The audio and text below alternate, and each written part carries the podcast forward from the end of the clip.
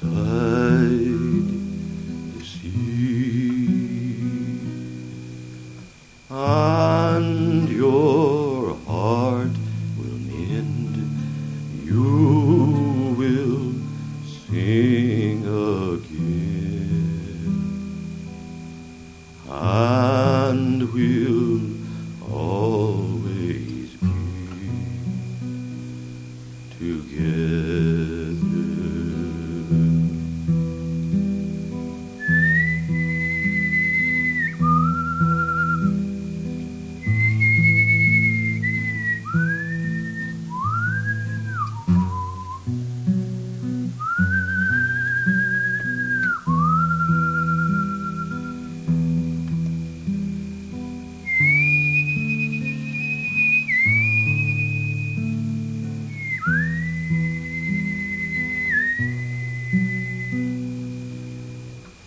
and your heart will mend.